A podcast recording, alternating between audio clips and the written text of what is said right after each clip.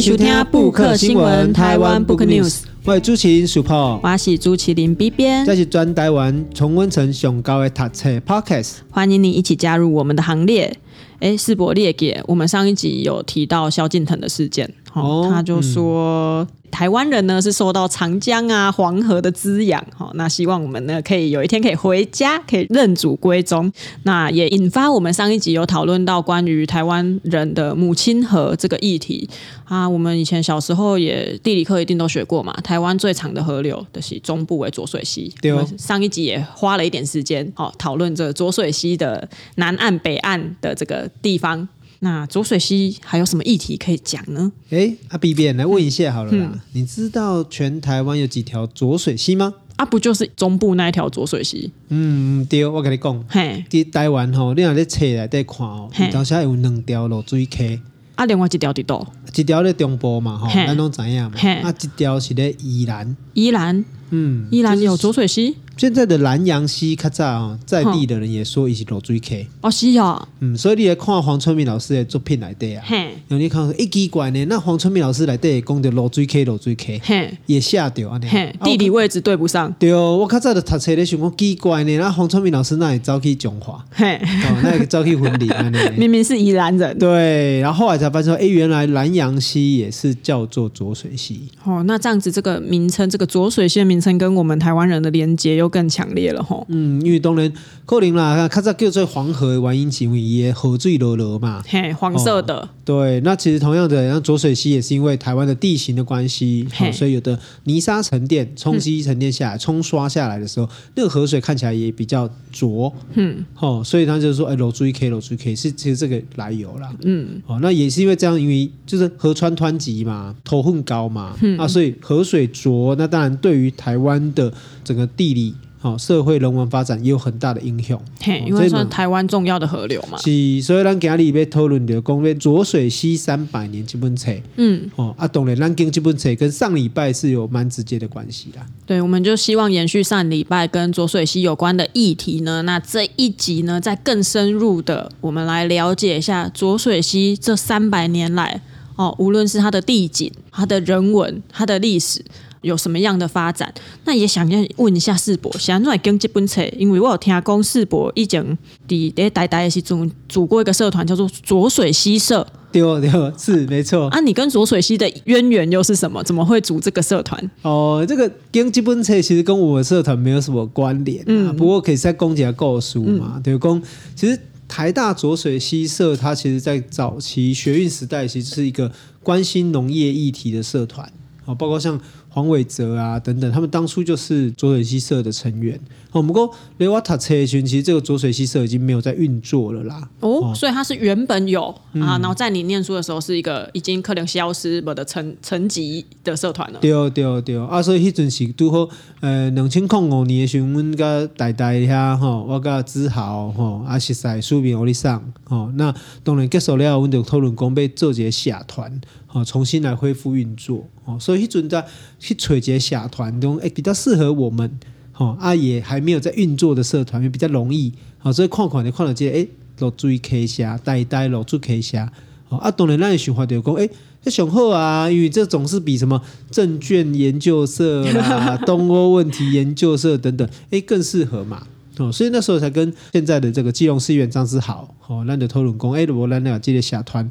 重新来恢复也稳重，好，所以台大浊水溪社其实在二零零六年左右的时候开始恢复这个活动嘛，好，那恢复活动以外，就是说，诶，我们也后来也很多好朋友的加入，那当然他们现在可能有的在政界，有的在商界，其实也很多发展，所以其实台大浊水溪社应该可以算是我的大学跟研究所生涯很长的一个参与的一个活动吧。哦，像我太太也常常讲说，哎，第一次见面还记得拿拿社刊发给大家看这样子，嗯、哼哼那在那种素朴的热情啊，喜欢讲喝酒啊呢，嘿啊，所以那个台大左水西社跟我是这样的关系。所以左水西社前左水西社跟后来世博这个重组的这个左水西社，哎，社团的目的跟诉求赶快嘛？其实我刚开始。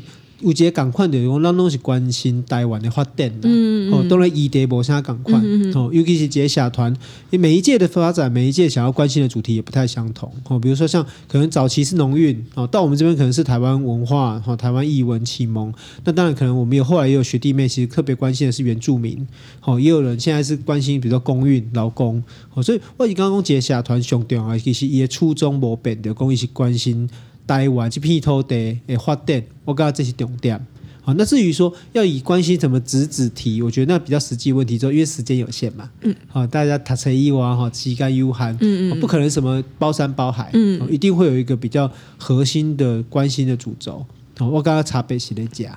哦，而且社团的名称其实也包含了这种母亲和孕育了这个台湾大地的这个意涵呐，所以无论是关心怎样的主题，其实都是关心台湾呐。简单来讲就是安内啊，所以讲吼，咱今仔日要介绍这本册叫做《浊水溪三百年》。啊，为什么浊水溪的历史要从这个三百年来讲？啊，这本书又有介绍哪一些大方向？那为什么我们要认识浊水溪？因为其实琼花是南部人嘛。啊，我来台北念书，其实浊水溪对我来讲是相对。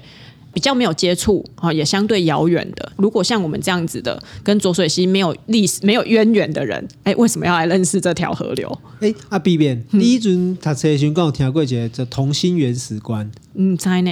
你无？你们知道同心圆？我是中文系的，哦、没有学到这个。那你高中有读过认识台湾吗？有，哎，我们那时候有台湾史了。哦，有台湾史的。有，我是第一届。嗯嗯嗯，就是。不是国立编译馆的，我是那个民间版的第一届。哦，为什么这样讲？因为其实我后来回头看这本书的时候，其实我很喜欢，或者我觉得它很适合拿来当一种历史认识的范本。嗯，好，比如说透过几条河流，被看一个啊地域一个区域的社会发展，啊，包括也产业哦，它的自然资源，乃至于延伸出来的政治经济关系。哦，那我觉得《浊水溪三百年》这本书其实是很适合拿来理解或者做一个书写区域史范本的一个著作。哦，所以我给你算这本册，主要原因不止，当然我们可以讲啊，就是说，哎，比如一个北部人的书泡，啊，一个高雄人的笔编，嗯，啊，为什么这两个礼拜要来讨论这个问题？好，那一部分是浊水溪特别长，一起台湾母亲河以外，我觉得还有一个问题就是说，哎，这本书其实帮助我们看看说，哎，如果有一天我们要去理解自己的故乡。啊，行济公被书写自己的家乡啊，他有一个什么样的方式哦，烘唤的啊，有个方法，有个取径这样，所以特别推荐这个《浊水溪三百年》给大家。哦，那这本书其实是那个师大台史所张树斌老师哦这本书，那他写这本书其实是未曾出版哦来谈哦，所以其实魏城乃至后来的春山，其实他对于整个中部地区的这个发展是蛮有。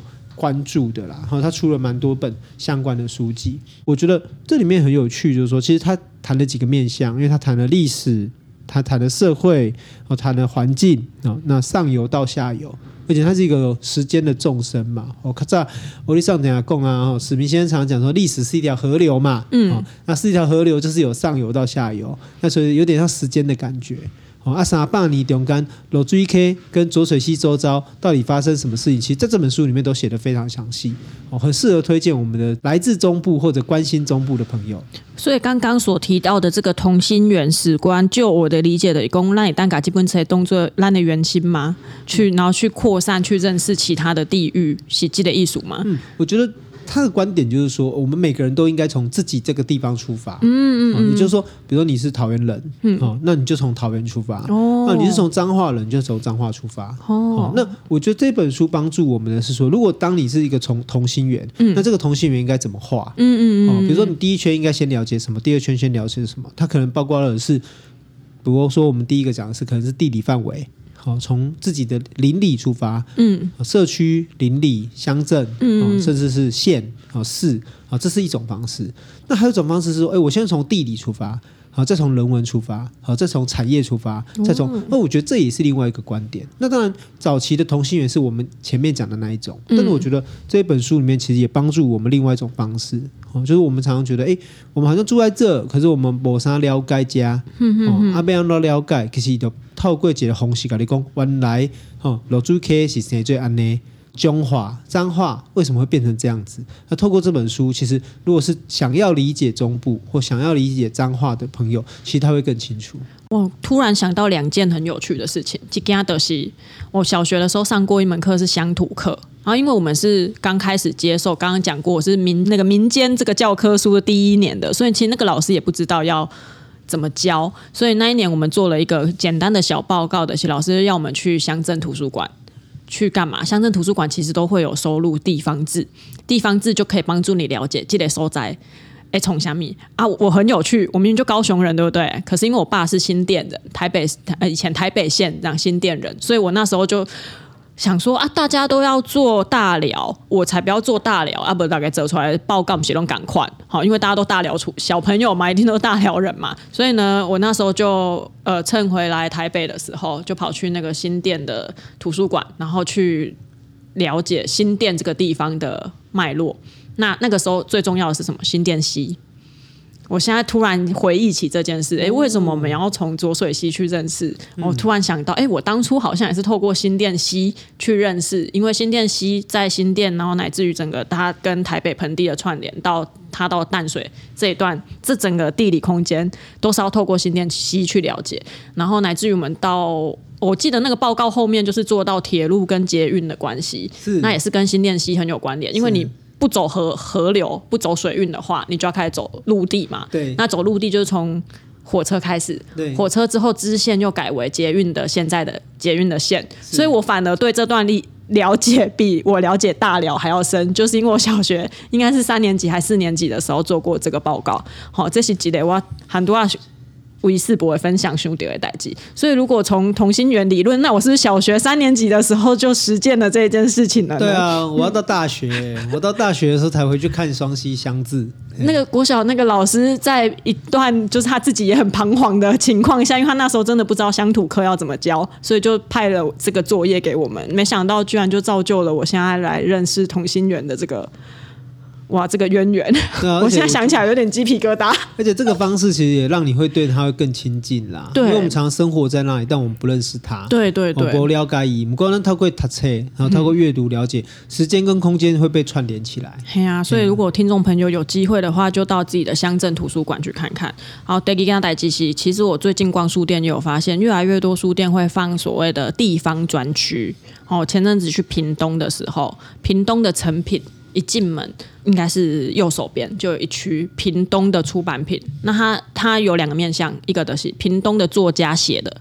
书，另外一个就是跟屏东有关的书。好，我觉得大家如果诶、欸、来自台湾各地各县市的朋友，如果有听到的话，可以去自己的书店找找哈。那如果我们之后这一集曝光的时候啊，也可以来脸书来跟我们分享一下哦。你在你那边的乡镇图书馆看到了什么，或在你那边的地方书店看到了怎样的选书？哦，我们都会有机会做一个分享。其实这有点地方学的概念。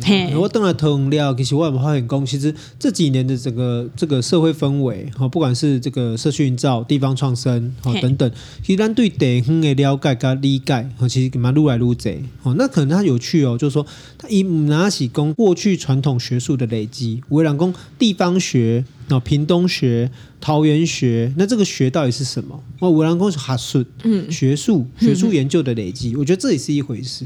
但我觉得还有个面向，就是他可能没有那么学术，没有那么知识，可是我觉得是经验取信的，是方法取径的。我觉得这种的学，这种的累积，然后跟地方基底的连接，我觉得你也可以看出出它的变化。嘿呀嘿呀，而且其实很多乡镇甚至有一些地方的刊物。哦，也是很可以帮助我们，像桃园也有嘛，桃园也有那个桃园市政府出的吧，印象中也做的很漂亮的一个刊物，其实都可以帮助我们更了解。哎，我们所在的地方到底发生了哪些事情？好，然后他们也会选一些主题，让我们去哎了解过去，了解现在这样子。就如果从这样来看的话，其实这一本大概十年前左右出版的这一本《浊水溪三百年》，其实可以说是引领的一个地方学的转向的一个风潮的前头啦。嗯，哦，那它帮助了大家开始重新面向地方，我觉得这蛮关键键的。对啊，那刚刚前面世博有讲到，其实基本册算叫《浊水溪三百年》，那他所谈的面向也很广嘛。刚刚也提到有历史哦、社会、人文哦、上下游、地理上的关系。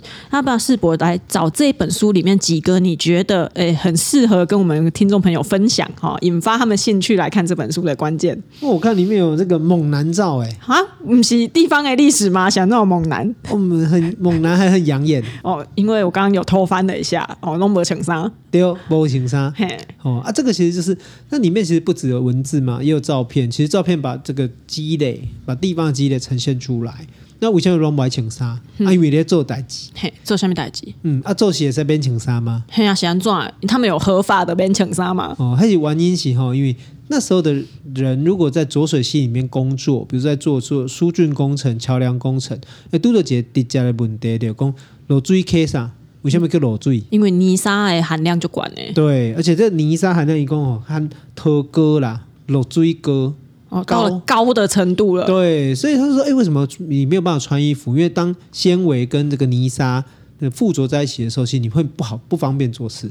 哦，所以来这就用橡皮啊，让可能肩膀不要都理解嘛，没有办法想象，因为你可能像用怪手在工作了，你就没有办法想象当时用人力的时候，哎，其实所有的工人都几乎是没有穿衣服的，而且因为他们要进到河流里面。对，我现在用怪手力其实没办法注意嘛，可是过去用人力的时候，他们基本上就是在。”河里面这样穿梭，对，所以你就留下哎一个哦好经典的照片，就说这那时候的彰化人在浊水溪里面工作的时候是没有办法穿衣服的。对，因为如果泥沙跟衣服吸附在一起，哎，沙口变就当哎，是。这这这的啊，第二个就是你起来了就拍摄，是，因为都卡很多泥沙嘛，是，然后就造成了这个比较。特殊的这个，哎，算是人文景观呐、啊。是是，如果现在不讲，可能你再过一阵子，你看看你也不知道说为什么那时候人在那边工作之后是不穿衣服的。对，真的需要透过那个作者的解释，你才知道说哦，原来是因为这样子。是，而且里面其实也有提到蛮多自然的东西，比如说他有提到水切石，嗯，哦，就是说以前有很多石头因为河流的关系，所以它有留下特殊的痕迹，嗯嗯，哦，然后幅度，哦，其实这个也会越来越少。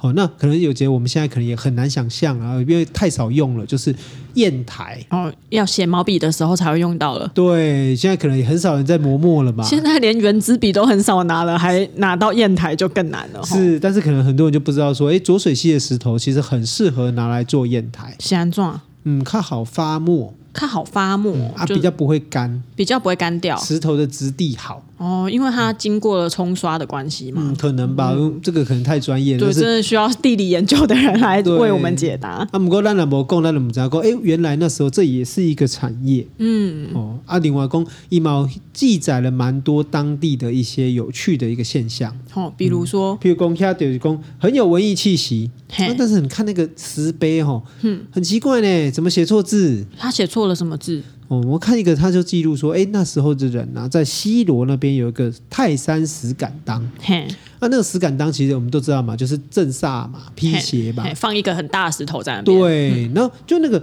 泰山石敢当的那个碑里面啊，有两个错字。嘿，哦，你仔细看了，发现，哎，这个泰啊，怎么底下少一点？嘿，哦，那石头多一点。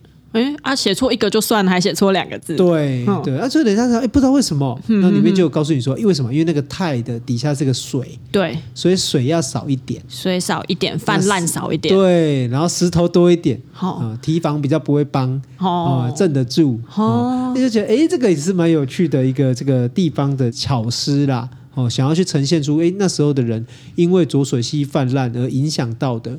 这个心态跟感觉，嗯嗯嗯，所以我觉得这个是还蛮有趣的。所以那是我们如果去西嗯西罗现场看到的时候，会觉得哎有点傻眼，那也是这么点一。可是当我们了解之后，就会了解哦。原来那那周深有这层含义，有这个用心良苦的地方。是啊，所以哦，其实这本书里面蛮多，像我们的讲的啊，记载加这些经历加这些，因为它其实是蛮完整的一个地方志的历史普及、人文普及、人普书写啦。嗯嗯，嗯，就帮助我们普及化认识彰化这样子。所以包括里面有些关于宗教啊、神机的整理啊。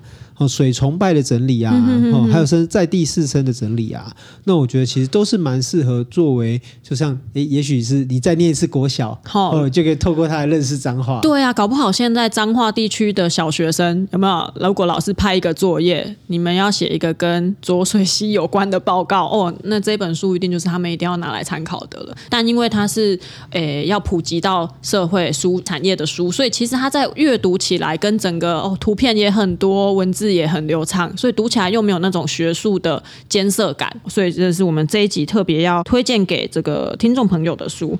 好，那我们刚刚有稍微聊到了哦，这本书里面有一些很特殊的地方，那我们也来谈一下，请世博跟我们谈谈浊水溪。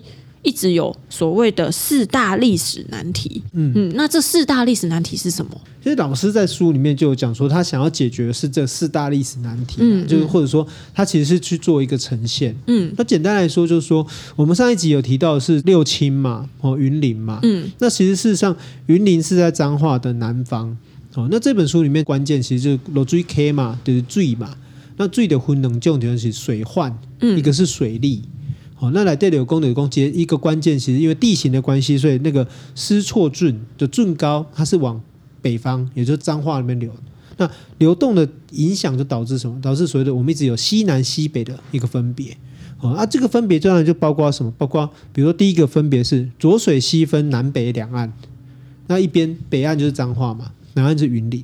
那还有另外一种分法是彰化本身也分南北。哦，彰化也分南北，也分南北，所以它就从地理，哈，从水文，然后到地理，然后就进入到社会人文的区隔。所以来这讲触笔哦，它在一百九十一页跟一百九十二页里面，其实就帮你界定了到底从自然的角度、从政治的角度跟从社会的角度，当地人或者是学界或者是社会上是怎么去区分南北的。那我们就从里面发现说，哎，确实就好像人是很难不区分的，但是区分的过程中又会随着需求跟需要，我就要变化。那我觉得这是一个层次的问题。所以分成西南西北，分成南北以外，再就是说水利水利就分水水资源的分配还是竞争，嗯嗯嗯，所以有分水跟井水就争水的问题。好，那水圳是一种分配，那可是这样了解的讲分配，像终究遇到问题是水会有枯水期嘛？比如讲，可能当天没啥水，荒溪新河川嘛，那你讲弄恶鬼是啊，那是这个方面的变形啥？变成地表水源的是不足的，也不容易的。那地表水源不足，就变成要干嘛？抽地下水。对，所以彰化为什么会产生一个抽地下水，乃至于地层下陷？它一个实际的问题就是，其实连地表的水源。都是不够使用的。嗯嗯，虽然我们想象浊水溪是一条大河流、大河流，但即使是过去农业用水上都有可能产生因为枯水期所导致的不足。啊，那另外一个方面是讲，当台湾社会逐渐从农业转型成工业的时候，那水力发电也要需要水。对。可是水力发电的结果是导致什么？就是下游会缺水。因为水都被上游要拦起来嘛。对，要拦上来发电嘛。哦，那乃至于近几年来，就我们产生了工业调度的问题，有个那那未来建产呐、建州的最专去港压，那农业农民怎么办？哦，所以这个其实也是尤其那时候我们这样讲的国光石化啊，跟中科四期啊导致的一个直接争议。所以其实这本书里面都在帮助我们去解读啦，就是解读为什么，然后为什么这样代志这么也发生，嗯，好，为什么看住也发生，好，为什么增水会发生？好，他其实把三百年的这个彰化流域的浊水溪流域的问题、社会问题做一个很清楚的解释，我觉得哎，这个是蛮关键的。刚刚这样统整说下来，其实这三百年来，哎，发生什么代志，弄个几条河川。有绝对的关系，对不对？无论是哦农业时代，还是到现在的工业化的时代，其实这条河流都一直影响着这个流域内的人民的生活跟经济哦，乃至于他们的整个人文的社会的发展。好，那刚刚也有提到，我们前一集节目也花了一点时间讨论的国光石化的议题，带大家认识了彰化，也引起了一些社会的讨论。像世博上一节跟我们分享过自己去。反国光石化的运动，那可不可以跟我们分享一下当初你跟彰化的一些渊源？还有你也拜访过吴胜老师？对，我那时候研究所的时候，其实也跟着同学就是伙伴一起去彰化，嗯，那找吴胜老师啊，还有就是找英宁啊，嗯，哦，那其实可以去理解到说，哎，为什么他们在地人对于这个不管是中科四期或国光石化的看法，嗯，哦，所以这边其实也可以再推荐一本书啦，就是我们上次没有聊到，就是有聊到八青嘛，但没有聊到这本书。他这本书叫《八青游台湾国光石化的故事》。好，那他其实也是蛮完整的去讲述说，哎，这个国光石化厂为什么会来到彰化？然后的这个由来哦，所以我们等于可以透过我们包含上一集分享的几本书哦，包含《湿地石化岛屿想象》这本书，那跟刚刚世博讲的《八钦游台湾》这本书，那乃至于我们看到更宏观的浊水溪三百年，然后还有上一集也有介绍过的呃烟囱之岛这几本书，都可以帮助我们了解这个地方的产业，好、跟整个地理景观所带来的发展。啊，那我们刚刚哈、节目最一开始也有提到。那我们的母亲河到底是什么？母亲河的概念要如何来界定？萧敬腾的事件里面也说到了一个很重要的关键词的是，我们受到黄河长江的滋养吗？那这个滋养对我们住在这里的人来讲，赤膊干嘛滋养是什么意思？因为我看法是讲哦，其实文化的理解上面，其实我们常常把自己当成受体，有接受的那个人。不过我个人的看法是讲，其实我们应该在文化上思考是主体，嗯，就讲那也在创造什么？还是我们能够给予什么，或者我们能够提供什么？所以，其实文化认同，其实我们常常把接受视为是认同。可是我反而是认为说，文化认同必须是给予，就你可以创造什么，而且能够是能够让它有一个新的面貌。我觉得那才是你才会有一个主体认同的存在。所以，咱点啊讲，比如讲啊，咱这个受到这个文化滋养啊，然后因为我们就回头看看什么黄河、长江。可是，我觉得到了新的世代、新的世纪，我们可能要反而回过头来去思考的是，啊，那你也为退一做虾米？哦，即使是多一点理解，你透过阅读、透过书写或透过认识，哦，你可能举例来讲，你认识这块土地。你认同这块土地，那你可能就不可能随手乱丢垃圾嘛？对，好，你就会想要保护它嘛？是啊，熊干丹内嘛。那当然了，回过头来，我的意思是说，并不是说黄河长江不好，我意思是说，每个人应该要去思考的是，那你会为它做什么？好，那如果你你愿意为这个地方付出，那这个地方可能就是你认同的所在。所以为什么咱只能接去谈这个中波的问题？第一是说，当然浊水溪是台湾最长的河流，所以我们对它有认同。我觉得这可能是一个层次的问题。那另外一个层次的问题，可能是说，那如果我们认识了它，认识了台湾这个浊水溪彰化流域之间的发展，我们知道它的发展，那我们又会希望往哪里去？好，或者是希望这个社会往哪里走？我觉得这才是一个关键。哦，就像这一本书一样啊，《浊水溪三百年》，其实它谈的就是人类要怎么去克服大自然的限制，哦，甚至于因为水患和影响，那逐渐的控制利用，那甚至于到现在可能呈现是一个破坏。破坏了，那未来台湾啊，就讲咱面对这条溪、这条河、这条水，还是讲这个社会要走向哪里去？我觉得这个才是我们大家都应该要重新去思考的。